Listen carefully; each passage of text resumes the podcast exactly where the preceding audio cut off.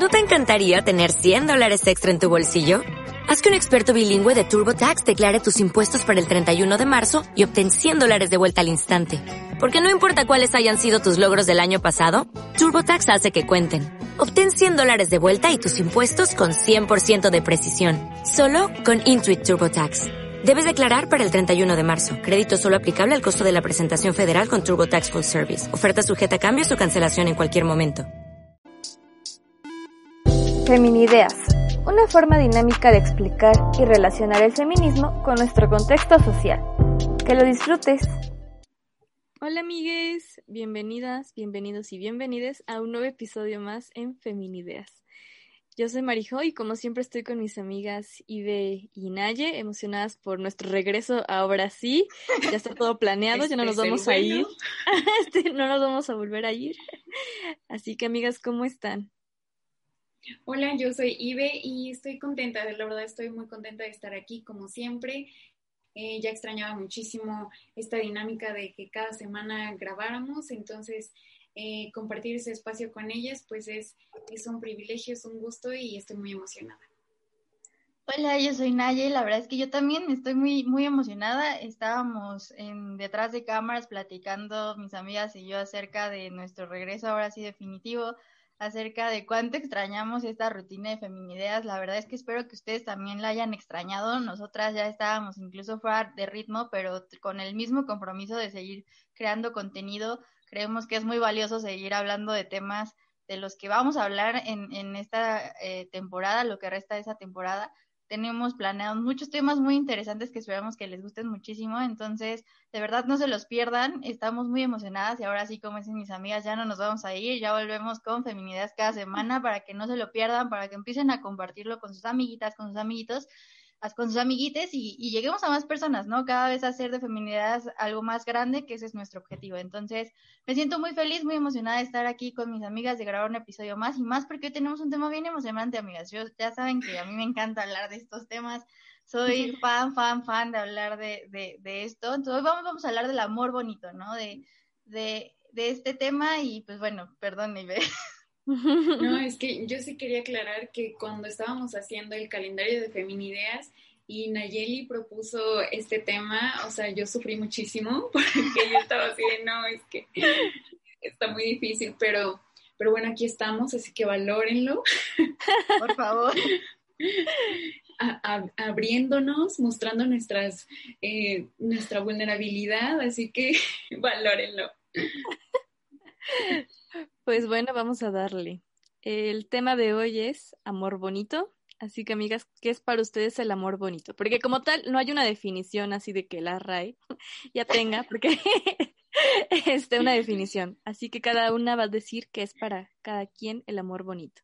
Antes de, dar la definición, a mí me gustaría decir que este tema, como bien lo dijo Ibe, pues yo, yo lo propuse porque creo que estamos muy acostumbradas a hablar acerca de las críticas del, del, amor, ¿no? Esto del amor romántico, todo lo malo del amor, creo que siempre en nuestros episodios que hemos hablado de estos temas, incluso hasta lo decimos como riéndonos y de broma, nos encargamos de destruir, ¿no? Toda esta idea del amor y del amor romántico. Entonces, eh, la idea de este episodio es un poquito cambiarle el sentido, ¿no? A, estas críticas del amor, empezar a hablar de, lo bueno, empezar a hablar de estos mecanismos que podemos usar para construir relaciones sexoafectivas muchísimo más sanas, mucho más responsables, eh, mucho más eh, cooperativas, mucho más empáticas. Y me, nos parecía muy, muy, muy importante comenzar a, a también destacar, ¿no? O sea, porque creemos que el amor es algo precioso, es algo de verdad que merece la pena, o sea, merece, merece toda nuestra atención y merece que comencemos a construir nuevas formas de relacionarnos,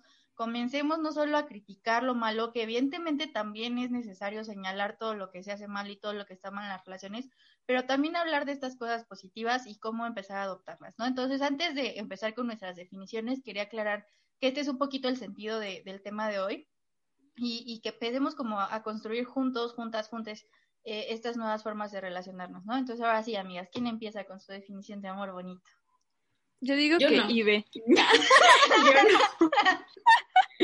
Ay, bueno, está bien. Yo quise traerme mi, mi, camisetita de John Lennon y Bob dándose un, un, becerro, pero no sé si se amaron bonito, espero que sí, pero bueno. Pero muy ad muy ad hoc. Este, bueno, vez me sacrificaré por ir. Eres la indicada. Okay. Para mí, el amor bonito es el poder mostrarme como soy, ¿no? O sea, sé que acá modo filosófico, nadie jamás te conoce como eres, ¿no? Pero, pues mostrarme más, más cercano a lo que soy, ¿no? Sentirme cómoda, sentir esa paz de, de ser quien soy. Eh, también vulnerarme con la otra persona, de llorar, eh, no sé, decir lo que más me gusta, lo que más me da miedo, lo que más me enoja, y que esa información no va a ser usada para el mal, ¿no? o sea, que voy a ser escuchada y comprendida.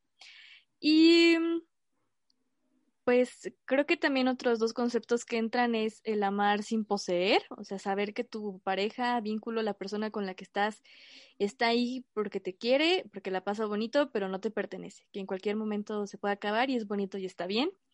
Y la frase más bonita que he visto también en Facebook es de que amar es muy es ser punk, ¿no? Ser revolucionaria, porque realmente no nos han enseñado a amar, nos han enseñado a poseer y que es muy, muy diferente. Sí, como, como dicen en, en muchos lugares, amar es de valientes. Y la neta es que yo ahorita puedo decir que sí. Tranquila, cortas aquí. no, me encanta. Mire, mire, o sea, por ejemplo, sigo yo, si Ibe me lo permite. Eh, la verdad es que eh, a mí me costó mucho trabajo construir esta, como esta definición de amar bonito, porque creo que, no sé si les pasó cuando estaban haciendo su, su definición, es una introspección muy cañona, o sea, es como de chale, ¿no? O sea, ¿qué has estado haciendo? ¿Cómo haces las cosas? ¿Qué no debes hacer? Y, y empezar a, cuestionarte muchas cosas. Para mí fue muy difícil, sin embargo, creo que, que como dice Marijo, está bonito y está bien, ¿saben? Crear tu definición de amor bonito es como crear una guía que vas a ir siguiendo a través de tus relaciones, ¿no? Eh, y creo que no hay nada mejor que eso. En este sentido, eh, para mí yo puse eh, cuatro puntos, cinco puntos esenciales de amar bonito. La primera es la escucha. Y creo que más adelante vamos a hablar un poquito acerca de las experiencias, por eso no quisiera ahondar tantito, ahondar mucho en, en los conceptos que voy a mencionar ahorita, pero es la escucha. ¿No? La empatía, como dice Marijo, que tú puedas expresar lo que sientes y que la otra persona entienda, ¿no? O trate de, ponerse en tus zapatos, ¿no? De eso que estás sintiendo. El respeto es siempre eh, fundamental. Creo que ya después de que pasamos por tantas cosas, no, no dejamos a un lado la parte del respeto, ¿no? Que creo que muchas veces pasamos por alto en nuestras relaciones pasadas. Eh, la confidencialidad también ser como esta parte de, de, apoyo, de sostén de tu pareja, pero sobre todo creo que haciendo como mucho la introspección de, de mi definición de amor bonito, algo que yo no dejaría fuera ser es la amistad. O sea, me parece que es imprescindible que tú consideras a tu pareja un amigo, una amiga, una amiga. De verdad, eh, creo que eh, las parejas más sólidas que yo he conocido es porque de verdad antes de ser pareja se, se apoyan, se quieren como amigos, ¿no? Y creo que no hay nada más bonito en este mundo que tu pareja sea tu amigo, tu amiga, tu amiga. Entonces, yo, yo creo que ese es el pilar y, y creo que me sirvió muchísimo, me costó mucho trabajo, pero sí me marca una guía de cómo quisiera seguir relacionándome, ¿no? Ahora sí, de, llegó tu momento. Ay, no, es que yo les comentaba a mis amigas que yo para escribir eh, o sea, lo tuve que escribir en primera. Y me tardé horas, horas, porque eh, sí me di cuenta, o sea, como dicen ahí, es un ejercicio de introspección bien cañón porque eh, literal estás definiendo y estás buscando dentro de ti, o sea, qué es lo que quieres o, cómo te gusta amar o qué es lo que buscas en el amor y es bien complicado, o sea, yo les decía, es, mi tesis, o sea, mi tesis de toda la madrugada, pero, pero pues bueno, em, para mí un amor bonito sería ese lugar donde pueda sentirme amada, aceptada, segura y respetada. Y eh, a partir de, esta definición se me ocurrió eh, una pregunta que quisiera hacerle a mis amigas para ustedes, ¿qué es indispensable para que una relación o vínculo sea sano? Ok. Pues, de acuerdo a mi experiencia, en en estos 25 años? pues creo que es el sentirme en paz, o sea, lo que dije al principio, como el sentirme en casa, ¿no? Sentirme tranquila, sentirme eso, o sea, que no, no estoy en estrés de que, ay, si hago esto me van a, me va a decir que, que estoy loca, o que soy una exagerada, o que no vale, o que no sé qué, ¿no? Creo que es algo que en mi experiencia me, me enseña que estoy en un lugar bonito, en un amor bonito, de sentir esta paz, de no sentirme juzgada, no sentirme presionada y no tener que estar ahí apretando los dientes del estrés que podría sentir. Claro.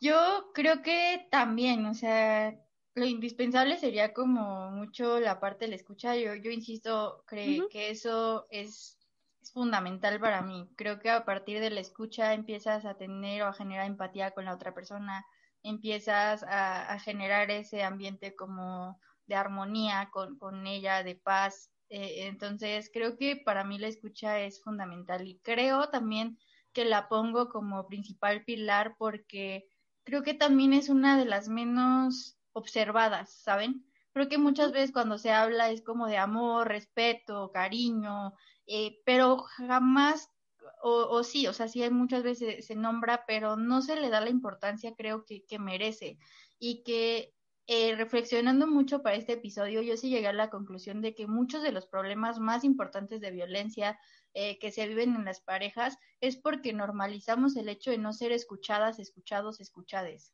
Entonces, yo sí lo pondría como el pilar o sea, importantísimo para yo poder tener una, una relación sana. Y, y creo que todas, todes tendríamos que, que, comenzar a cuestionarnos, ¿no? También qué tanto escuchamos a nuestra pareja, qué tanto nos escuchan y qué tan, tan efectivo está haciendo este ejercicio de, de, poder entender a la otra persona, ¿no? Esa sería mi, mi respuesta. ¿Tú, Ibe?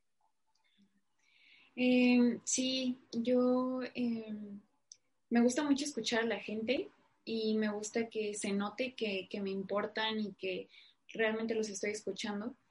Eh, pero es muy rara la vez que yo me siento escuchada. Entonces, para mí sería indispensable que en un vínculo o en una relación yo me sienta escuchada. Eh, ahorita creo que considero muy, muy importante que tengamos los mismos intereses, pero sobre uh -huh. todo los mismos ideales, porque, pues no sé, o sea, si opina diferente a mí respecto al feminismo o sobre cosas que para mí son muy, muy importantes, ahí sí ya no sé, ya, ya no me sentiría cómoda. Eh, también es indispensable para mí el respeto, la comunicación eh, me considero una persona comprometida con la mayoría de las cosas que hago, entonces eh, me fijo mucho en eso, que, que la otra persona también sea eh, comprometida y la responsabilidad afectiva. Uh -huh. Ok, nuestros seguidores nos dijeron eh, respecto a esta pregunta también, muchos dijeron, poder ser tú mismo es indispensable en una relación sana respeto y amor propio, la confianza, sentir seguridad, comunicación y confianza. Esa fue este, mm, bastante... Eh, uh -huh. la, la, que más se repite. Uh -huh. Uh -huh.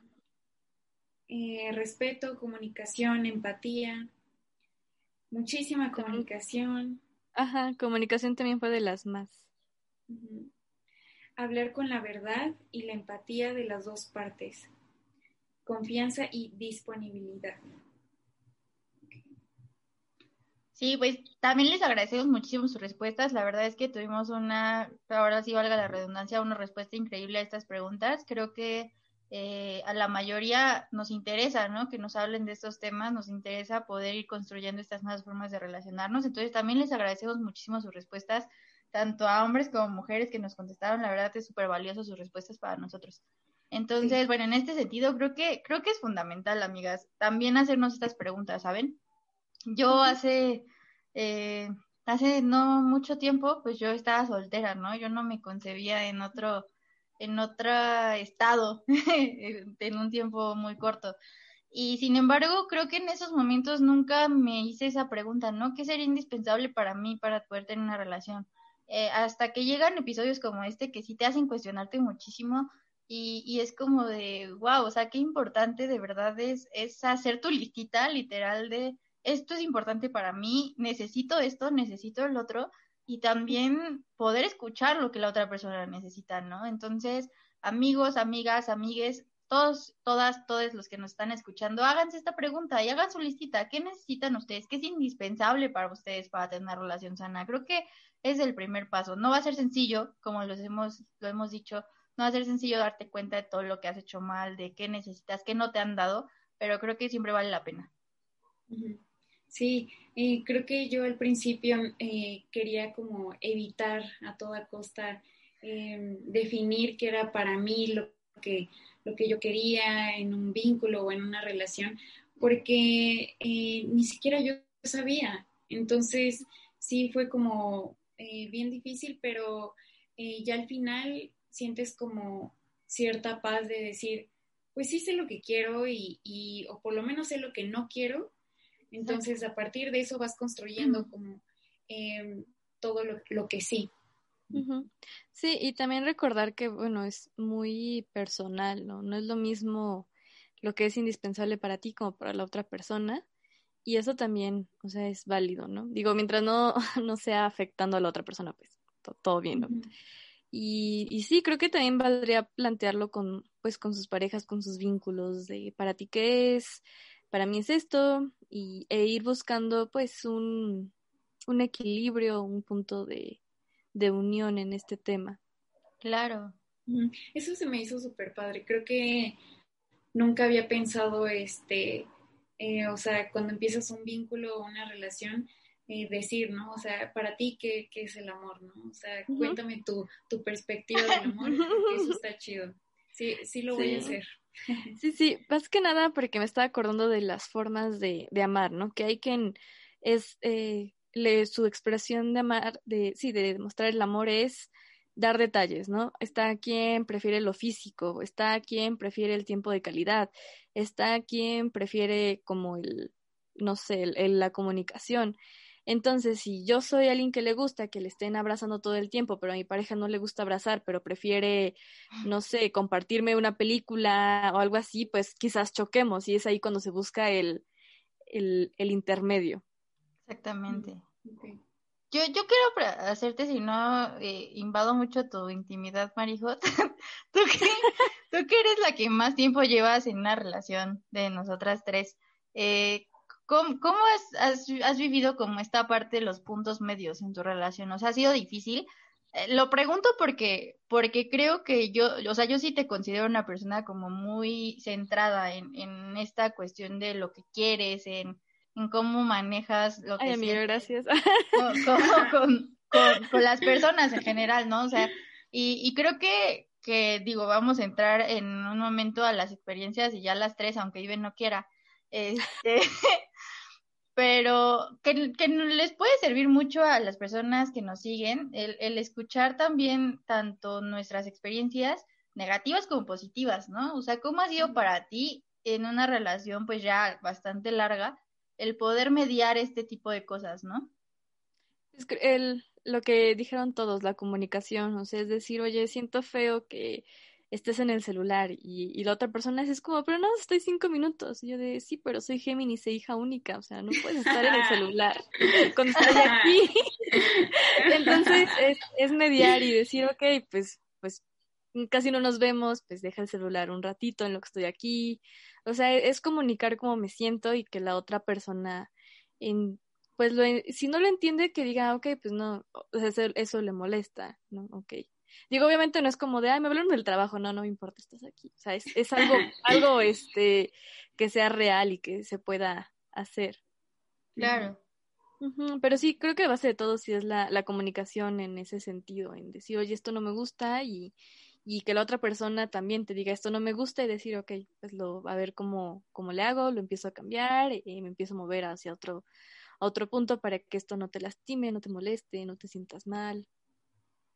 Quiero agregar algo más a lo de comunicación, que también está la forma en cómo comunicamos, ¿no? El, porque eso es muy diferente. Veía un tuit hace mucho de normalicen que la gente no se ofenda cuando le dices estoy harta de ti y no quiero estar contigo. Y es como, pues, ¿cómo no se va a sentir feo la otra persona si le dices eso?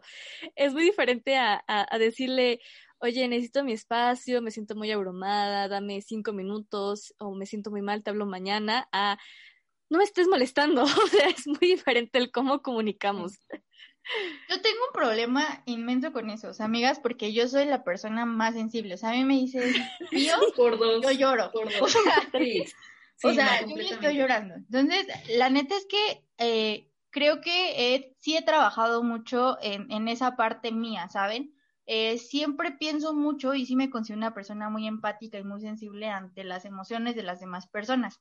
Sin embargo, hay personas que no están mucho en contacto con, con que la otra persona también siente, ¿sabes? O sea, es como, yo solo voy a sacar lo que estoy sintiendo y a mí me vale cómo tú te sientas.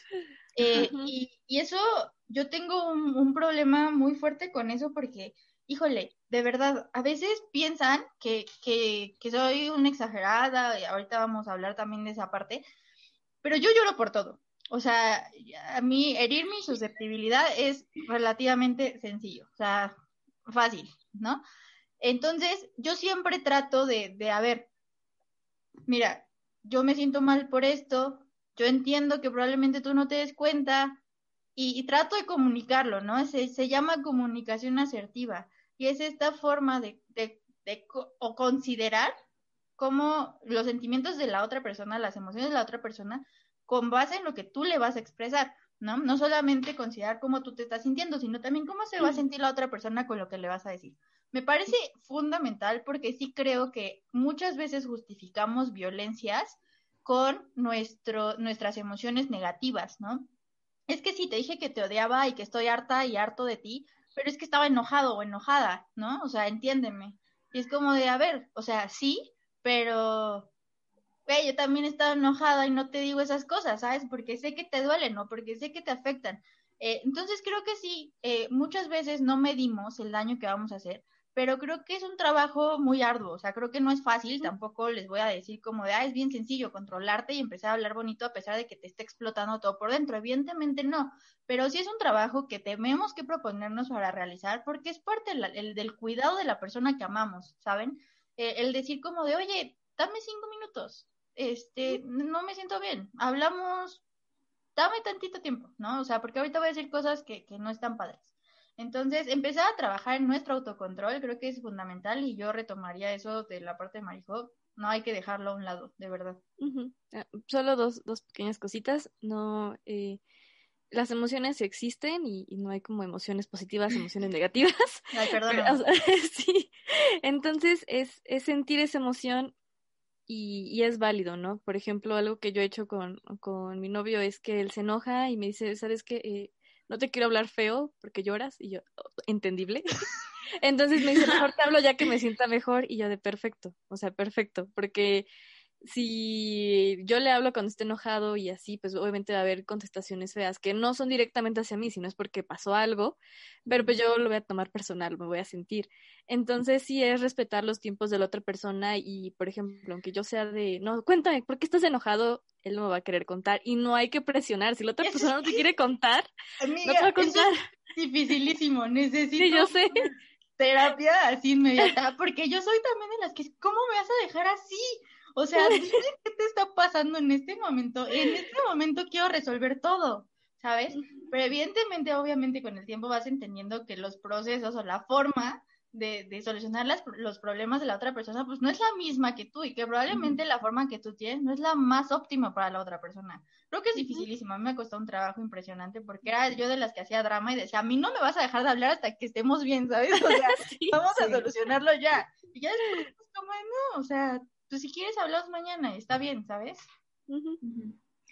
Yo sí he sufrido muchísimo en ese tipo de cosas, de situaciones, porque yo sí me tomo todo súper personal. O sea, sí he trabajado bastante, ya no es como antes, pero, o sea, y me di cuenta últimamente que eh, yo puedo contestar como seca y no me doy cuenta Y entonces la otra persona es así como de, oye, pero estás enojado. No, no, estoy normal. Pero si a mí me contestan así, no, o sea, no, bye. Yo igual ya estoy llorando. O sea, ya, ya no me quiere, ya, ya, no le importa. Y sí, o sea, entonces creo que eh, tiene que haber mucha reciprocidad y también esta parte de, entender que todos eh, tenemos formas muy diferentes, ¿no? Y que tenemos contextos igual de diferentes y que eh, pues tenemos que buscar como un, un equilibrio. Yo también quería preguntarles, em, después de, la definición de lo indispensable, ¿qué tanto ha cambiado su perspectiva del amor conforme a los años, conforme a las experiencias? Eh, obviamente sabemos que eh, nuestra, nuestros primeros ejemplos del amor eran em, en base a lo que veíamos en Disney, en las princesas, en nuestra familia, etc. Pero ahora que somos adultas, eh, podemos y hemos construido ideas muy diferentes, percepciones igual de diferentes. Entonces, eh, ¿cuáles son las suyas actualmente? Vas, Naye. Ah, qué, qué, pregunta tan difícil, amiga. A ver, creo que, creo que sí. evidentemente, la verdad es que ha cambiado muchísimo. Eh, yo no, yo no lo asociaría tanto, en mi caso, a la edad o a la cantidad de experiencias que he tenido, porque en realidad considero que han sido muy pocas. les he contado, ¿no? Ustedes han vivido parte de mi historia a través de Feminideas. Creo que les he contado muchas cosas. Em, sin embargo, eh, creo que, que si mi definición o mi forma de, de relacionarme mis expectativas o no sé cómo nombrarlo como tal, han cambiado, creo que la mayoría de ellas ha sido por el feminismo. Yo, yo de verdad no se lo atribuiría tanto a la edad o a cuántos novios he tenido, o, sea, cero, de verdad, se los juro que no. Eh, creo que el feminismo ha marcado totalmente la manera en la que yo veo las relaciones, la manera en la que, que planteo relacionarme en un futuro. Y creo que es, es, es duro, eh, como, como el feminismo por sí mismo lo es, lo hemos dicho, el feminismo si no incomoda, si no duele, si no te cala, no sirve, porque es el fin, ¿no? Que te cuestiones todo lo que has vivido. Y creo que eh, sí ha cambiado en el sentido de me he dado cuenta de todas las violencias que he vivido en mis relaciones pasadas. Eh, no es sencillo darte cuenta, evidentemente, de eso. Me he dado cuenta de también los errores que yo he cometido eh, y que tampoco es sencillo darte cuenta de, oye, Nayeli, es que estás mal en esto, ¿sabes? O sea, no, no es sencillo admitir que, que, también te equivocas, ¿no? Que, que no eres acá la expertaza en responsabilidad afectiva, a pesar de que nos la pasamos hablando de responsabilidad afectiva en el feminismo, ¿no? O sea, que es un proceso sumamente complicado y que como, como creo que mencionó Marijo, pues no nos enseñan a amar, ¿no? O sea, no nos enseñan a cómo amar de manera sana, nos enseñan a poseer, nos enseñan a, tener una idea del amor bastante eh, complicada, bastante conflictiva, que, que, nos ha llevado a tener relaciones pues así de complicadas y de conflictivas y de violentas. Entonces, yo, yo sí creo que ha cambiado. Creo que actualmente yo, yo la relación que, que estoy llevando jamás la llevaría como, como mis experiencias pasadas. Creo que estoy intentando hacer todo de manera distinta. Creo que estoy tratando de implementar todo lo que les he mencionado eh, con anterioridad, aunque no es fácil. O sea, de verdad quiero recalcar esto. O sea, se escucha bien bonito decir escucha, empatía, respeto, amistad. No es fácil. O sea, no es fácil, no es fácil. Te, te enfrentas con un muro de, de la expectativa de relación que tú tienes y la realidad pero creo que eh, vale la pena seguir luchando por eso. Creo que sí ha cambiado totalmente. Sin embargo, no, no haría responsable, insisto, a, la cantidad de, relaciones que he tenido, de vínculos, sino eh, al trabajo personal que el feminismo eh, me ha ayudado a hacer conmigo misma. Yo creo que es eso. Sí, yo también creo que la idea del feminismo y más bien las ideas que el feminismo me ha dado sobre eh, lo que es el, amor y la deconstrucción del amor romántico, sí me hayan ayudado muchísimo, muchísimo en esta eh, relación, porque pues con mis relaciones pasadas sí era de que con este me voy a casar.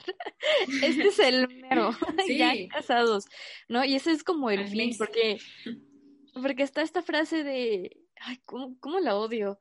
Que si la pareja con la que estás no es con la que te vas a casar, estás haciéndole perder su tiempo. Y es, ¿qué? O sea, qué horror, qué horror de frase. Y también es esta idea que cambié por completo, que también la usan en el ejercicio y tampoco sirve, que es, si, si no duele, no, sirve. o, sea, o sea, el amor tiene que doler siempre. Y ese por qué, si es bonito, ¿por qué te tiene que doler? No lo entiendo. Y creo que eso es algo que ha, cambiado a lo, largo de, los años y coincido con ella, o sea, no es el, la experiencia, ¿no? Es más el feminismo, porque eh, sin el feminismo yo seguiría súper eh, ciega en cuanto a las violencias psicológicas, ¿no? Esos micromachismos, yo cegada. Y seguirían mis relaciones y pasarían estas cosas y yo así de que, ah, completamente normal. Y gracias al feminismo es de que, oye, eso no, o sea, no está bien, eh, así no es, en fin. Y em, creo que eso es lo que más, o sea, sí, así es como ha, cambiado mi, mi, visión del amor bonito. De que ya no me quiero casar con, con todos los novios. Antes de conocernos, de que eh, voy a idealizar mis 10 hijos y todo. Así es, así es. Muy bien. Eh, bueno, pues yo creo que sí eh, ha cambiado completamente. Eh, sí, se lo atribuyo también al feminismo. Y em, yo lo que estaba descubriendo es que em, sí el feminismo me ha dado como las herramientas para identificar eh, ciertas conductas, ciertos patrones, etcétera, pero ya llevarlos a la práctica, o sea, ya este, ahí fue cuando, ay, o sea, ¿Dónde está mi feminismo? o sea, porque no estoy pensando como feminista. Está cabrón. Sí. O sea, llevarlo a la práctica sí es así como de, güey, o sea, todo lo que, todos estos años de estar leyendo, de, de teorizar, etcétera, etcétera, y ya ponerlo en la práctica es pesadísimo, es súper complicado porque es otra vez eh, hacer ejercicios de introspección y, no, o sea, para mí se ha sido muy difícil, pero, pero pues ahí vamos, ¿no? De construyéndonos y, creo que sí, completamente se lo atribuyo al, al feminismo. Aparte creo que es más difícil porque no es algo que dependa propiamente o únicamente de ti, ¿saben?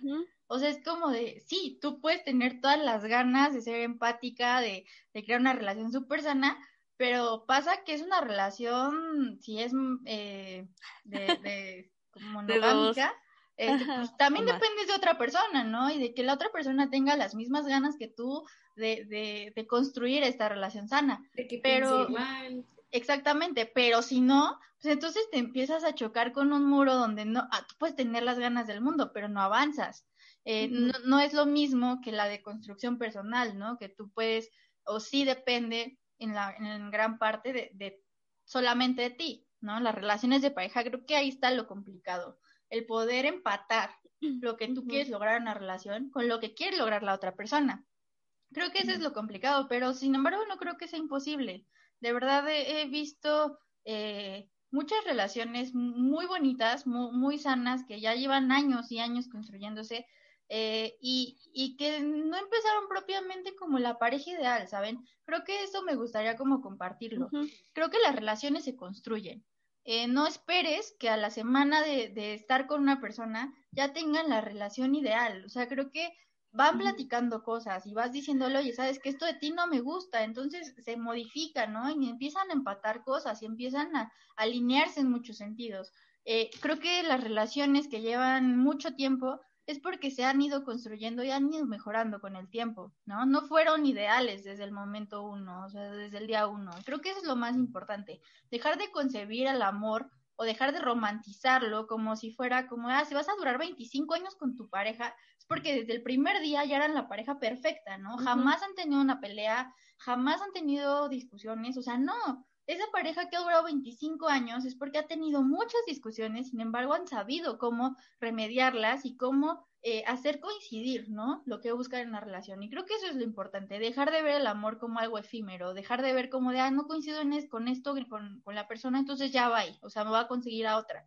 porque eso, de eso no se trata. Creo que también hay que tener un poquito la visión de vamos construyendo algo bonito, ¿no? Si quieres estar con esa persona, pues hay que, hay que tratar de, encontrar las formas de empatar estas cosas que se quieren y no solo ver a las personas como algo desechable. Me parece que eso es fundamental de decir como de, ay, pues esto no me gusta, pues ya va, ¿no? Creo que y también diferenciar que amor bonito, cuando hablamos de amor bonito, hablamos de todo esto, no hablamos de amor perfecto, ¿no? De nuevo, relationship goals, y así es como que tenemos que ser, porque de nuevo caemos en el amor romántico y en la idealización. Y hay, hay que separarlo. Amor bonito es un amor real, amor este con todo lo bueno y lo malo y el aprendizaje y el amor perfecto pues no existe, ¿no? Nada es perfecto. Sí, como este, este trend de TikTok que se hizo como súper famosillo de eh, Fuck Romeo and Juliet, este, quiero lo que ellos tienen y, y, ponen fotos de un couple goals, ¿no? De, no sé, cualquier famoso y famosa que andan y, y ahorita como Zendaya y Tom Holland, que ahorita son ah, como el, el, goal. O sea, sí, creo que mm, ya hablando de las dificultades, para llegar a un amor bonito, eh, viene mucho esta parte de la idealización. Yo les comentaba a mis amigas que, o sea, para mí ese es un súper problema, ¿no? Porque yo me quejo mucho de que, de que me idealicen o de que idealicen el vínculo que tienen conmigo, pero yo tiendo a hacerlo constantemente. O sea, y, y, me sentía muy, muy mal por eso, pero después em, escuché en, en otro podcast que es casi inevitable. Entonces, y, me decía Marijosa, sí, incluso hasta desde niños lo hacíamos y con, todo, absolutamente todo, con nuestros trabajos, con eh, nuestras amistades, con, la escuela, con todo. Entonces, em, sí es inevitable en algunas ocasiones, pero creo que también podemos, ya una vez que lo identificas, tratar de que eso no afecte al vínculo. Este, sí, creo que, creo que es un tema bien importante hablar de la idealización. Eh, me parece que, es necesario también hablar un poco de, estas dificultades. Si bien como lo decíamos al principio del episodio, íbamos a intentar ponerle el lado positivo, ¿no? Hablar de, de cómo ir construyendo relaciones diferentes, relaciones más sanas. Eh, también darle el toque de realidad, ¿no? O sea, estas cosas como les hemos dicho de no es sencillo, tu relación no va a ser perfecta desde el día uno. Eh, una relación real no es perfecta, una relación real no es esto que nos han pintado como felices para siempre. O sea, no, ¿no? Una relación se construye y, y eso es como los escaloncitos que tienes que ir subiendo. Sin embargo, creo que uno de los más grandes problemas que yo sí vería en la relación, y me parece súper pertinente lo que mencionó Ibe, pues es la idealización.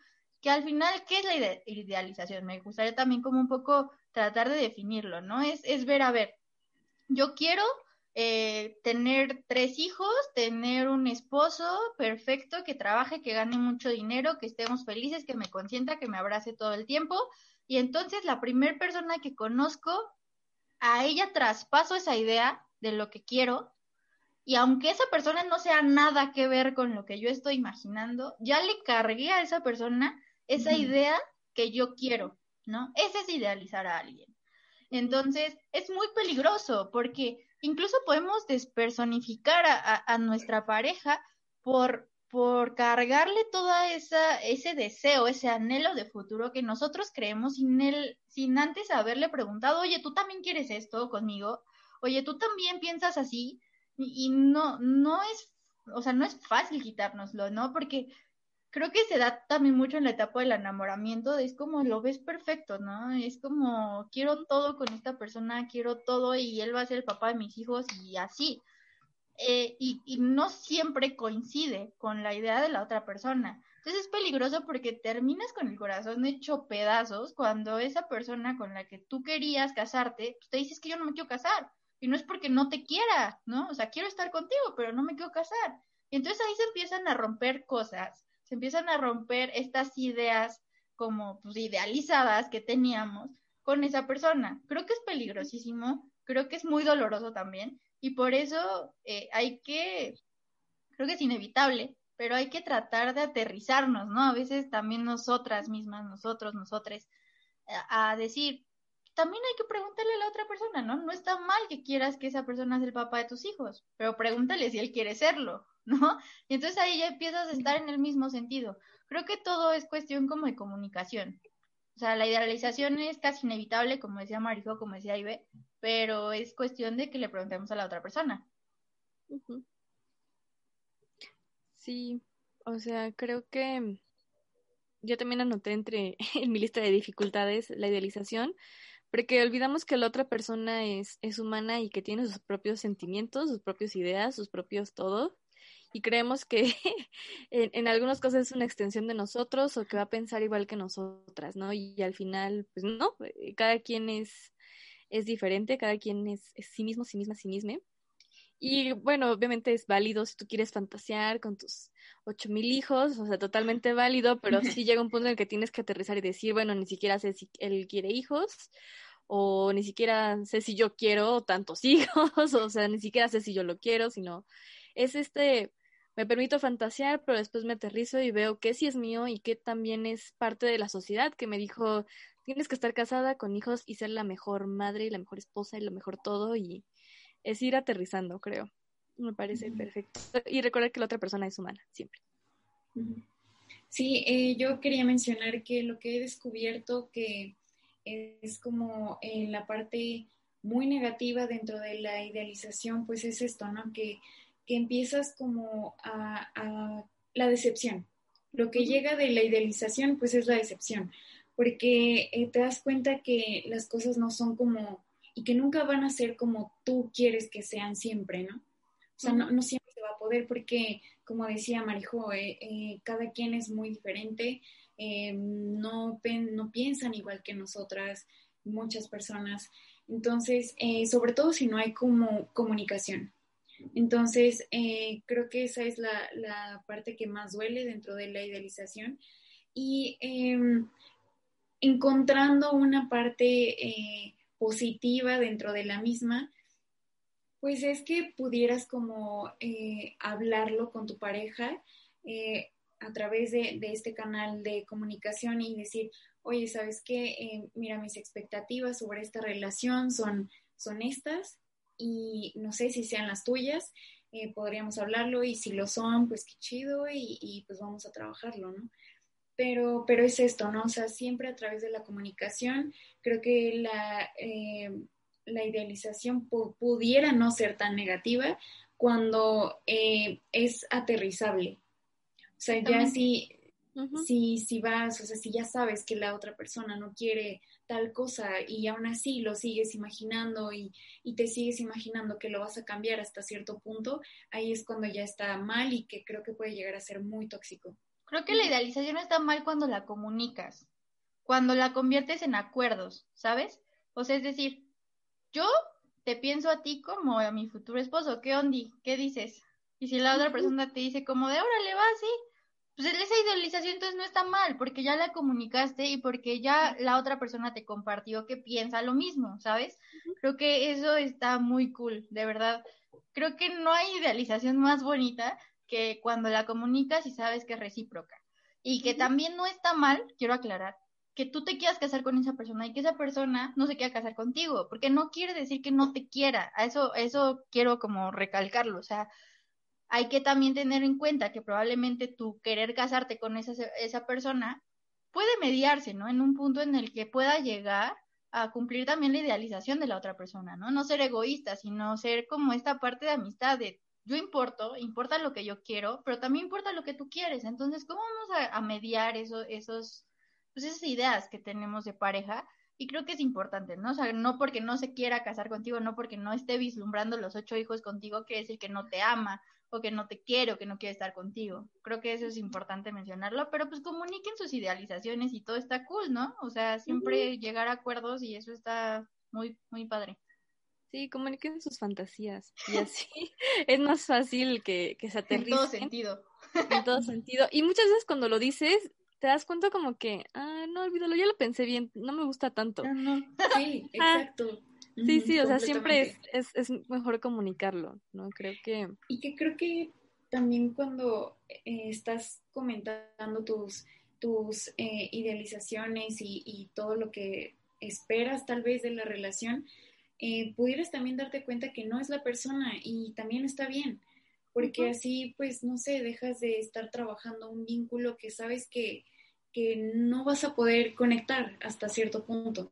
Entonces, eso también es sano para ambos. Claro. Sí, totalmente. Aquí yo ah, quiero como agregar un poco, ya tal vez dejando un poquito de lado la parte de la idealización. Hay más dificultades, ¿saben? O sea, y a mí me gustaría como tocar el tema de la responsabilidad afectiva o estos mitos del amor romántico que son, híjole, amigas, cañones, de verdad ahí sí yo lo voy a ligar un poquito con, con, una experiencia y que se los quiero compartir porque pues ya saben que yo soy muy abierta con mi vida aquí con, con todos ustedes. Entonces, la verdad es que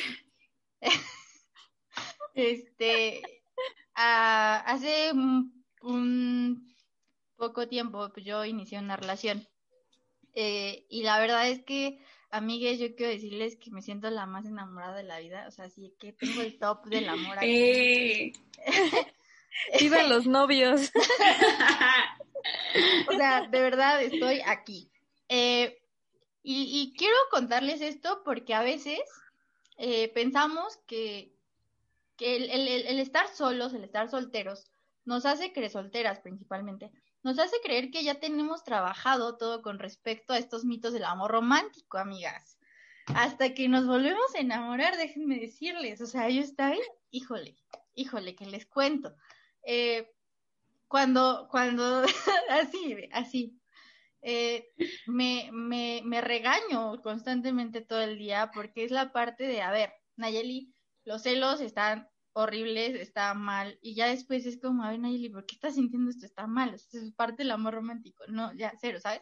Y me contengo muchísimo, pero es parte, y entiendo muchísimo la parte de, así crecimos, así nos enseñaron, ¿saben? A querer, o tenemos esa idea de que así se quiere a la otra persona. Eh, llegó un punto de mi enamoramiento, llega un punto de mi enamoramiento en el día donde digo como quiero, o sea, y hago todo por este vato, o sea, neta, todo, todo, ¿no? Y después digo como de, güey, tranquila, respira hondo, ¿sabes? Y es muy difícil, es muy difícil porque, porque en verdad siento que, que se ha creado un afecto bien padre entre, entre esa persona y yo. Y, y, hay veces que explotamos tanto, o sea, que queremos explotar tanto de amor. Y yo más que soy bien intensa, ustedes me conocen, les he contado un poco de, de cómo es mi intensidad en estas, eh, en este sentido. Y es como quiero dar todo, y quiero hacer todo, y quiero, y soy así, y quiero expresar todo, y quiero todo, todo, todo cuando hay una persona, ¿no? Que, que así me inspira a hacerlo. Pero de repente llega un punto en el que dices, oye Nayeli, estás cayendo en todo lo que dijiste que estaba mal, ¿no? Y que al, principio no lo notas así porque eh, la verdad es que me siento muy afortunada también creo que soy muy correspondida en todo lo que hago, ¿no? Pero no quiere decir que, no sea parte de todo esto que hemos criticado, ¿no? Del doy todo por ti, el amor todo lo puede y, estas cosas que, cuando eres muy intensa eh, es muy difícil deshacerte de ella, ¿saben? Y que no me siento mal, porque también eso se los quiero compartir. Es parte de la autocompasión y el autoconocimiento y decir, soy consciente de ello, lo estoy trabajando y lo quiero trabajar, pero sé que es un proceso difícil. Y si no nos siguen en TikTok, vayan a seguirnos en TikTok y vayan la tremenda joya de TikTok que se aventó aquí, ¿ve? De, del proceso de construcción, no es lineal. De verdad, es lo más cierto de la vida, o sea, y es decir, como soy consciente, pero no es fácil, ¿saben? El, el amor romántico lo tenemos interiorizado a más no poder y podemos reproducir cosas incluso violentas con nuestra pareja, a pesar de sentir todo el amor y el profundo respeto por esa persona y empezar a, tener conductas violentas porque, porque no nos enseñaron cómo relacionarnos de otra forma. Y ahí sí yo les quiero decir, eh, estoy en un proceso de constante regaño hacia mí misma, ¿no? O sea, porque estoy en pleno enamoramiento y en, la etapa donde salen a relucir todas estas cosas que dices es que no está padre, pero, pero piensas que es la única forma, ¿no? De poder relacionarte. Creo que esa es una de las dificultades más grandes, amigas. Creo que, creo que espero, más bien espero poder, poder solucionarlo satisfactoriamente, pero sí quería transmitirles esta parte de, puedes haberte leído 80 libros de responsabilidad afectiva, 40 de los mitos del amor romántico, ser consciente de todos ellos, y a pesar de eso no poder eh, haber hecho un podcast sobre haber hecho un podcast exactamente.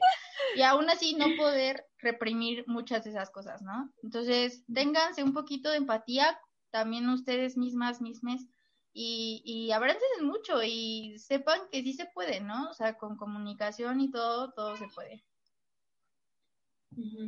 Sí, yo quería decir que em, yo también, yo cuando me enamoro, siempre este, quiero darlo todo y soy bien entregada y soy bien leal y soy así de que no, o sea, quiero todo, o sea, ya, o sea, ya el, cielo es rosa y ya. Sí, así es cierto.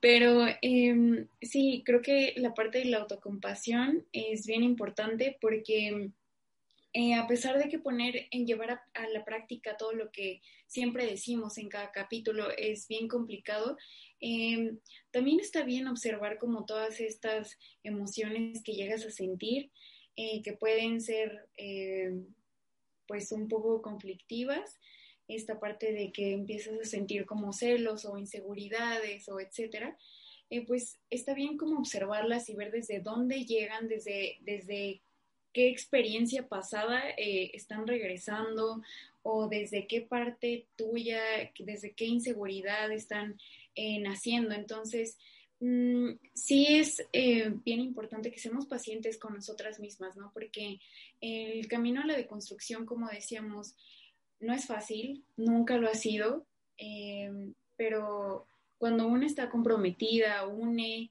uno está comprometida, comprometida, creo que se puede llegar y, y ahorita ya no me siento como tan tan a la deriva de decir, ay, nunca me va a pasar, ¿no? Porque es algo que, que, escuchas y que puedes ver mucho en los comentarios de TikTok de los videos romantizando un buen de cosas, donde muchas chavas, o sea, literal ves todos los comentarios que dicen, esto es algo que nunca me va a pasar, de un tipo que le lleva flores a, una, a su novia, y ya, ¿no?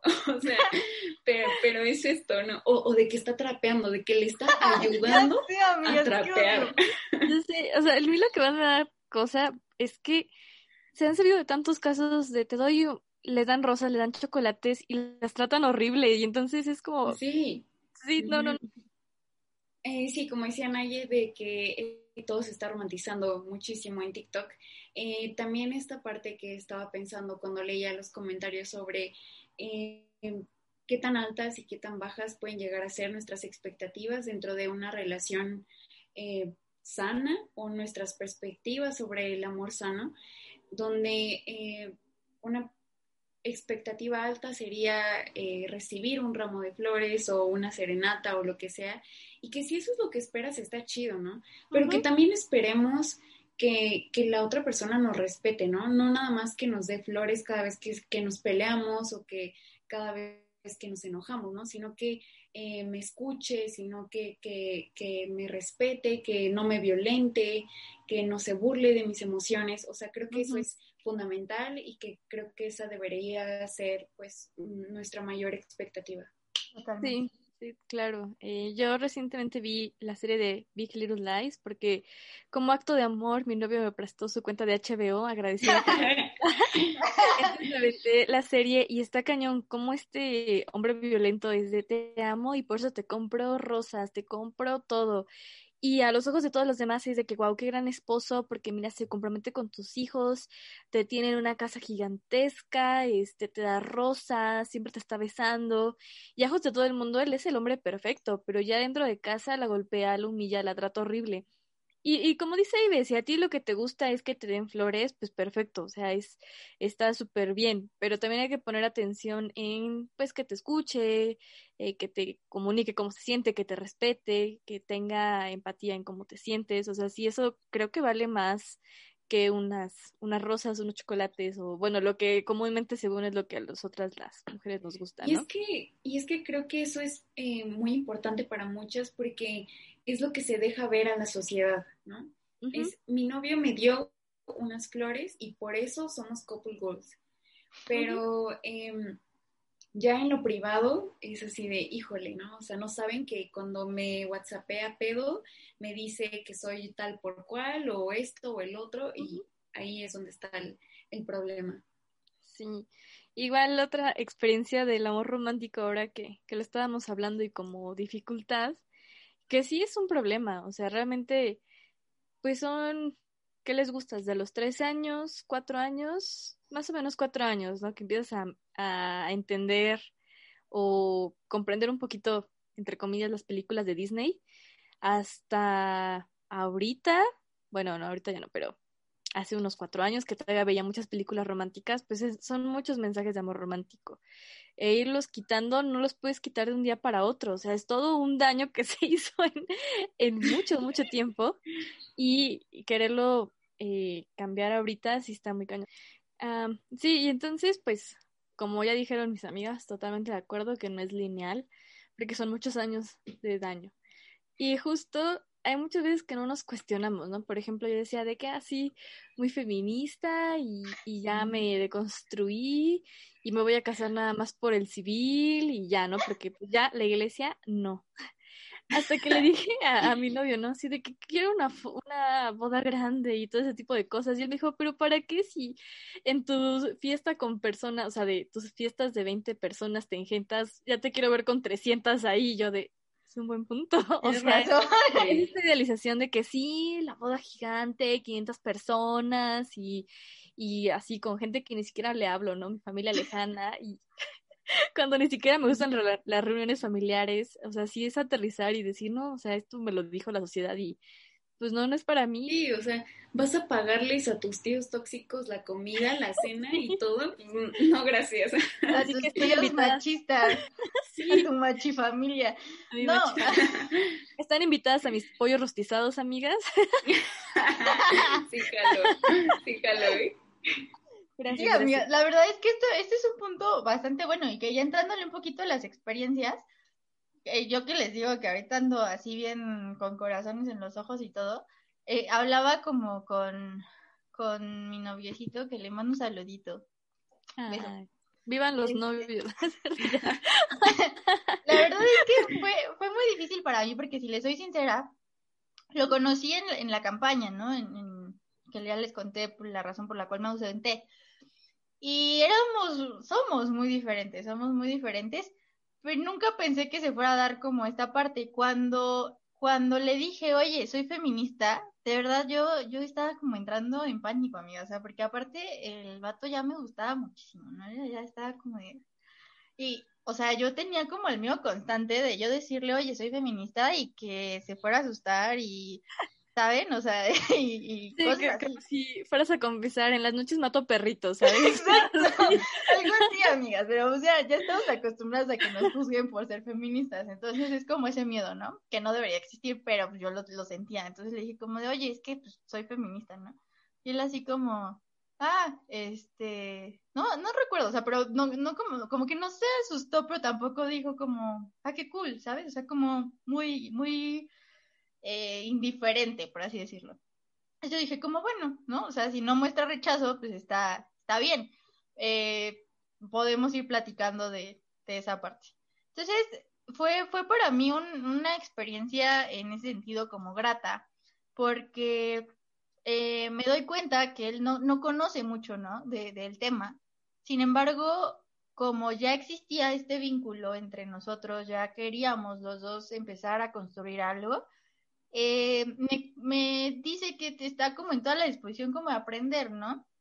Y empiezo como a, a, esta es una experiencia chistosa de la cual nos volamos mucho él y yo, porque le digo, es que tu masculinidad es frágil. Y al principio era como de, ¿saben? O sea, se ofendía muchísimo cuando yo le decía eso. Yo le decía, pues es que no te ofendas, o sea, es, pues es normal, entre comillas, ¿sabes? Y te lo estoy diciendo por, por algo, ¿no? Para, para mejorar.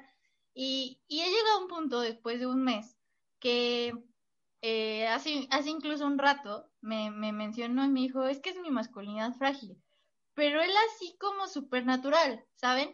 Y entonces yo dije como, güey, qué chido, o sea, qué chido que podamos ir construyendo a través de mis experiencias, a través de, porque aparte le encanta mucho el proyecto, eh, ven nuestros videos, me ayuda muchísimo esto y, y es como, qué padre que una persona que no estaba como tan metida en estos temas tenga toda la intención de informarse porque sabe que para ti es importante. Y a, y a esto voy eh, con el, el, hecho de matchar sus, sus intereses, ¿saben?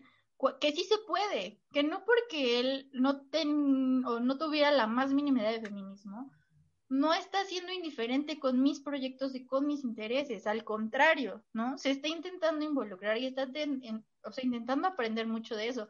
Y eso me parece fundamental en una relación, que, que puedan encontrar estos puntos en los que tú puedas comprender los gustos, las pasiones, los intereses, los ideales de la otra persona, porque así no vas a intentar cambiarla, ¿saben? Él ya conoce perfectamente que yo soy bien loca con estos temas. Él ya conoce perfectamente mi intensidad con esto, ya conoce muchos de, de los temas que a mí me gustan.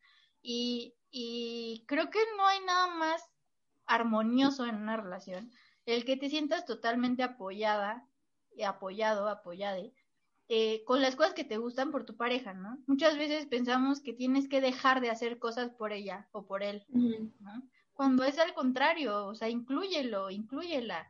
Y creo que así van a ser como cosas mucho más bonitas.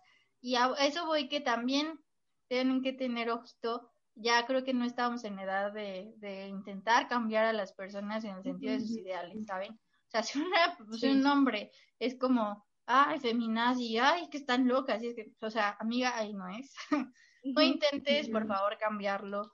Eh, si ese hombre pues está diciendo esas cosas, de verdad no, no vale como mucho la pena. Y creo que ya estamos como mucho en, en edad de empezar a, a, encontrar o buscar personas que coincidan con lo que nosotras pensamos. Y nos vamos a evitar un montón de violencias, de verdad, se los, se los prometo. Entonces, creo y que... De desgaste y de todo. Yo de mis experiencias en relaciones eh, he aprendido que las relaciones interpersonales nos permiten conocer a otras personas, pero sobre todo conocernos a nosotros mismos. Eh, eso es lo que más he rescatado de, de todos mis vínculos, sobre todo de, del último. Eh, he aprendido la importancia de, de trabajar primero en nosotros para construir una mejor versión en cada vínculo, en cada relación, es decir, quedarte con lo bueno de cada experiencia y reflexionar sobre lo malo para tratar de, evitarlo en los próximos eh, encuentros, eh, relaciones. Pero lo más importante que he rescatado de cada una es que es bien importante interiorizar revisar qué es lo que está pasando en, tu mente, en tu corazón y en tu entorno para identificar en qué es lo que tienes que trabajar y así crear vínculos mucho más sanos. Y, o sea, esto que les acabo de leer, me tardé horas, o sea, horas. Ay, no. Lágrimas, sangre, todo. Literal. Sudor, madrugar, todo. Eh, muy bien, me gusta mucho. Sí. La verdad es que yo no entendí la pregunta. o bueno, ahora me doy cuenta que no la entendí. O, o bueno, es lo bonito de que cuando dices algo, cada quien entiende algo distinto. Porque yo literal apunté las experiencias sí. que dije, wow, o sea, qué bonito, nadie había hecho esto por mí. Y es esta sensación de le importo a la otra persona y este lugar es mi hogar. Entonces, uh -huh. una de las cosas es que mi novio un tiempo vivió en Condesa y a veces, bueno, yo me iba en las, después de la escuela me iba a su casa y como en dos ocasiones tuve así unos cólicos terribles y yo creo que era como por estas fechas porque había lluvias y él fue con la llovizna a comprarme un churro y unos esquites porque me estaba muriendo de cólicos. Y yo ahí dije, esto es amor.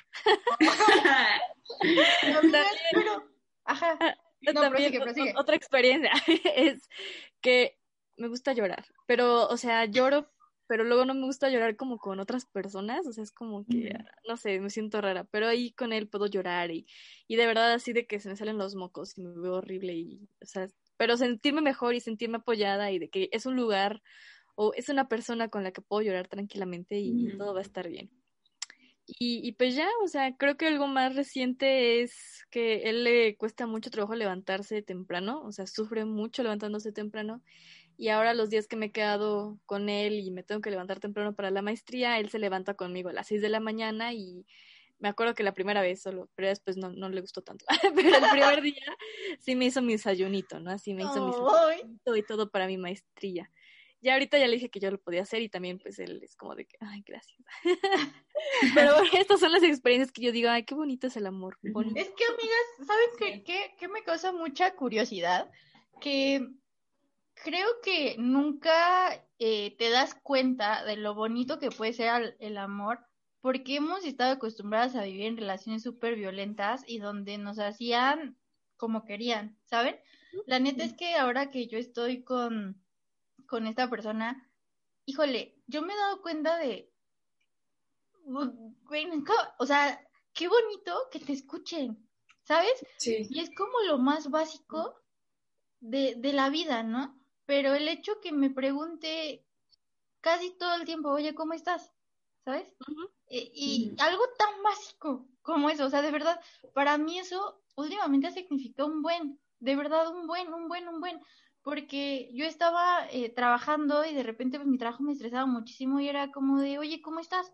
Estresadísima, estoy harta de la vida y era como, a ver, tranquila, ¿sabes? A ver, vamos, vamos a hacer esto y te voy a invitar a por un helado para que te distraigas y pero no valoramos a veces o no nos fijamos tanto en esas en esa pequeña palabra de oye cómo estás me importa saber cómo estás sabes y y que antes no lo tenías porque nunca nunca a eso iba nunca habíamos normalizado que el hecho o sea de, de que nuestras emociones importan no de que el cómo nos sentimos de lo que estamos sintiendo es valioso para, o tendría que ser valioso para la persona con la que estás, ¿no? Me, me parece súper bonito, de verdad creo que creo que no, no, no encuentro otra forma de describirlo más que el amor bonito se siente bonito, amigas, amigas amigos.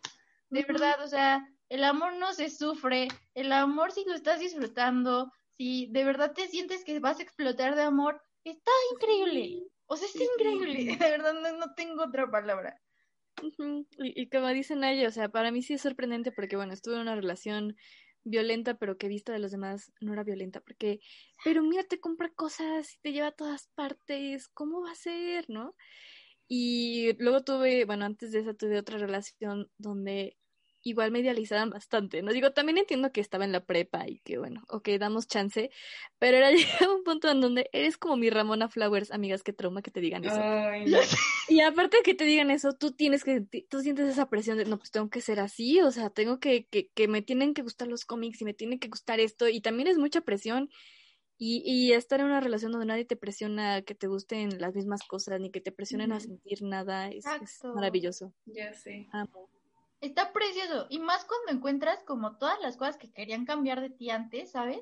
Que ahora las abracen, es como, está, está bien cool. Les voy a poner un ejemplo. Siempre había sido un tema porque, como se los acabo de contar, yo soy la más chillona de la vida, en todo sentido, ¿sabes? A mí me, me rozaste tantito así, yo te estoy haciendo ya pucheros y te estoy diciendo, ay, es que, o sea, yo soy muy así y, y me hablas tantito seco y yo estoy llorando. Y también por mi contraparte, soy a veces muy controladora en muchos sentidos de, de, mi trabajo, de cosas así, y suelo ser como muy regañona, suelo ser como muy, muy perfeccionista, ¿no? En muchas cosas. Y eso era un tema siempre, ¿saben? Conmigo, era, era un, un tema complicado, era como, es que es un exagerado, otra vez llevas a llorar. O es que, es que no eres mi mamá, es que eres es muy regañón, es que relájate, es que, ¿sabes? Y hace no mucho, hace no muchos días, me dijeron como de, es que eh, algo que, no me acuerdo cómo me dijo, pero algo que me gusta muchísimo de ti es que eres como bien chillona y bien regañona. Y me encanta, ¿saben? Y es como, wow, o sea, fue como para mí un, no manches, o sea, le gusta de eso de mí, eso que me dijeron o que me han dicho siempre que está mal conmigo, ¿saben?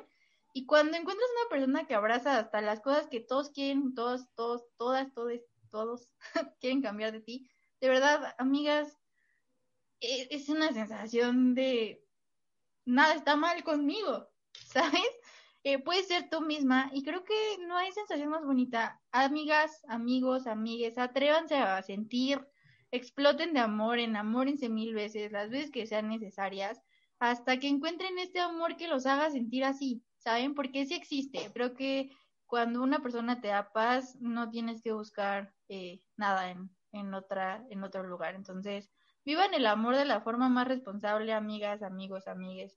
Y quieran bonito, escuchen mucho a la otra persona, de verdad. No olviden eso, la escucha hace la diferencia en todo. Eh, eh, ya tenemos un episodio donde hablamos de las red flags, pero cambiando esto a green flags, creo que podemos mencionar algunas. Yo, por ejemplo, hice como literal green flags generales, o sea, que, que todas las personas merecemos y todas las personas tendríamos que estar buscando.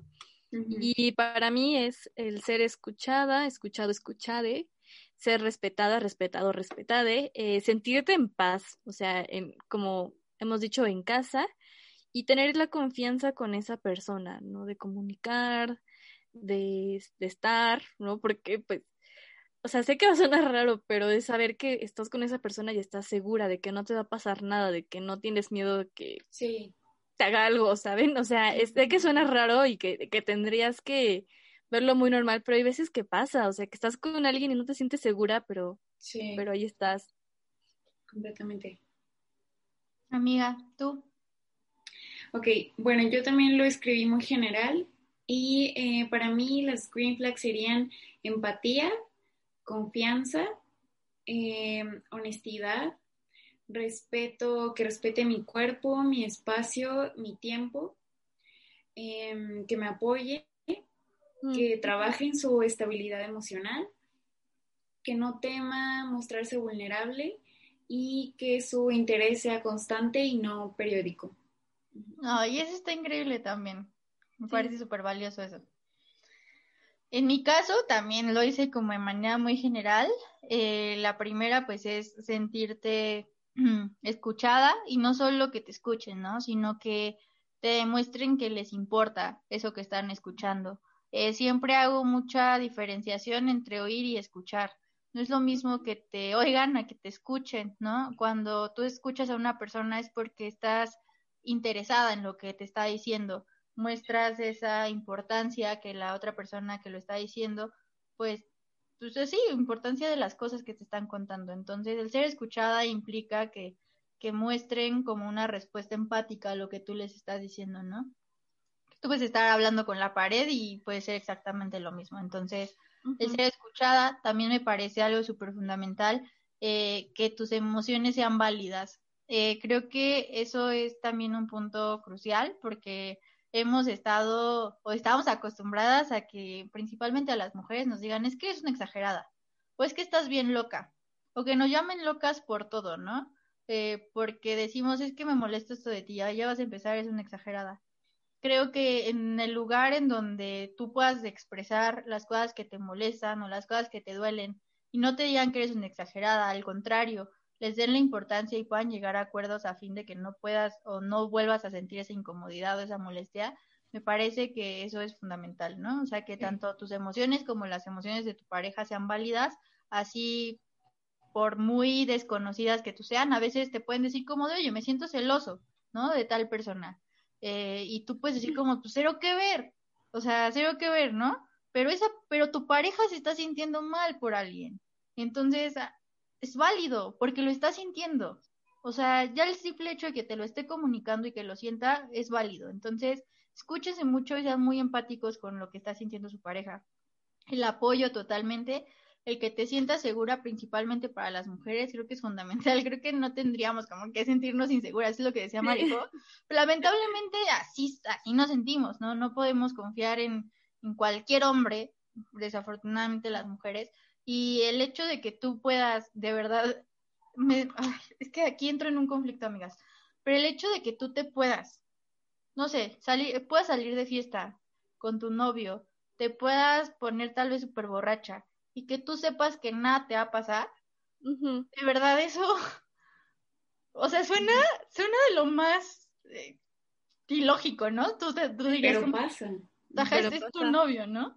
O sea, no tendría por qué pasarte nada, pero pasa eh, pero el hecho de que tú tengas la seguridad de que puedes hacer cualquier cosa y que puedes estar con esa persona y no te va a pasar nada, de verdad es súper green flag en este mundo y en esta sociedad que estamos viviendo. Lamentable. que, esperemos que pronto ese green flag se quite, que ya es algo normal, que no tengas que ponerlo como de ojalá.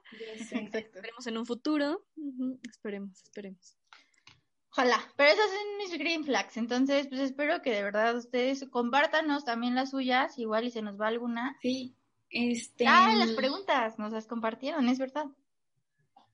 Vamos a leer las respuestas que de las preguntas que les hicimos en Instagram, les hicimos algunas de las preguntas que ya nosotros respondimos en este episodio, entonces vamos a leer sus respuestas.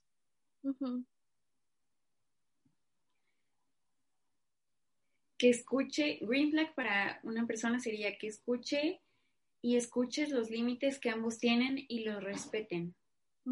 Eh, respeto mutuo, escucha continua y admiración, eh, responsabilidad afectiva, que me compren comida, eh,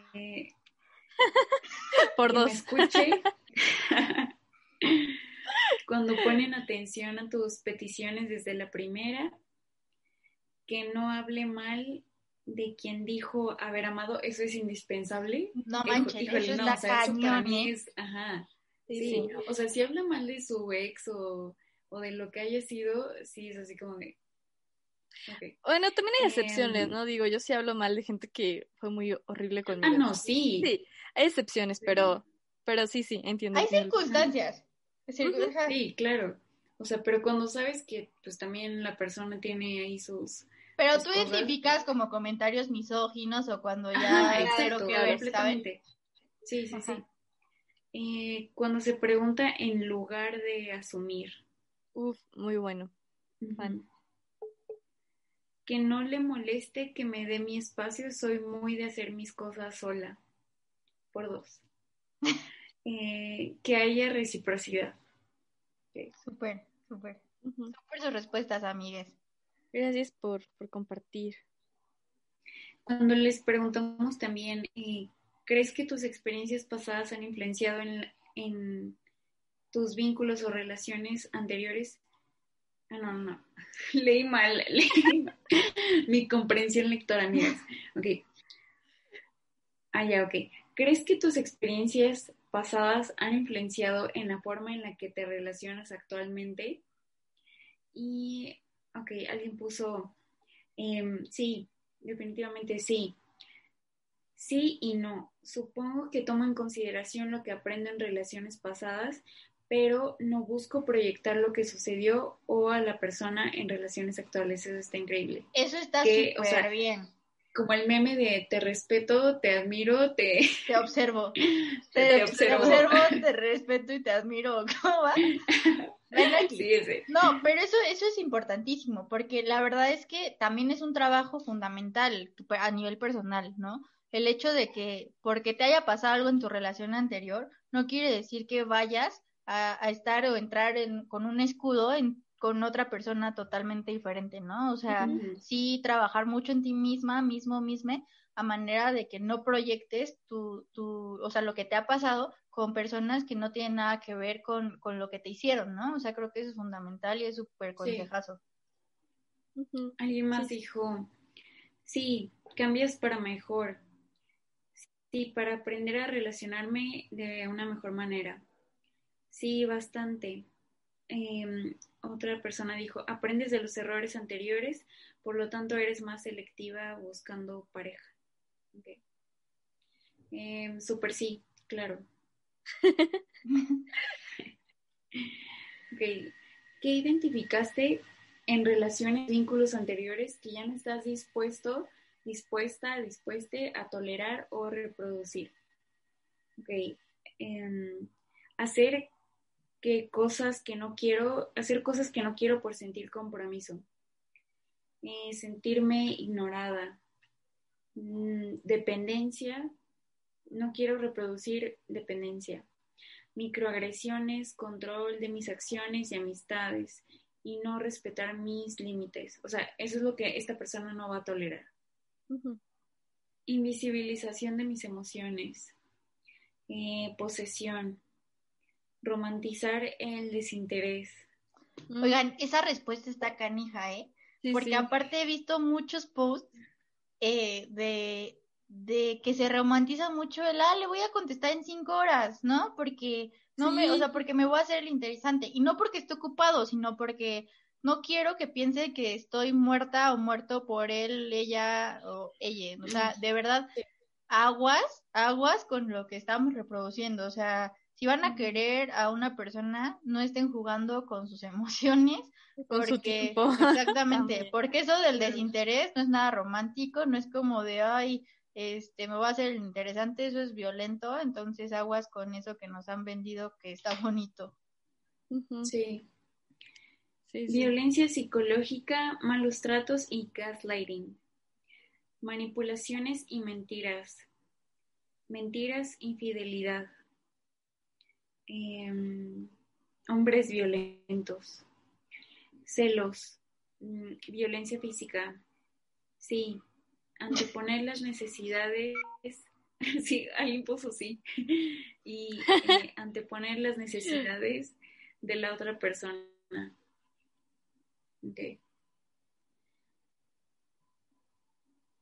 para ti, ¿qué significa amar bonito? Y nuestros seguidores nos pusieron responsabilidad afectiva, que se respete que aunque compartamos un vínculo emocional, que se entienda que seguimos siendo individuos y tenemos todo el derecho a crecer de manera individual y de conservar ese individualismo y es algo que se debe respetar.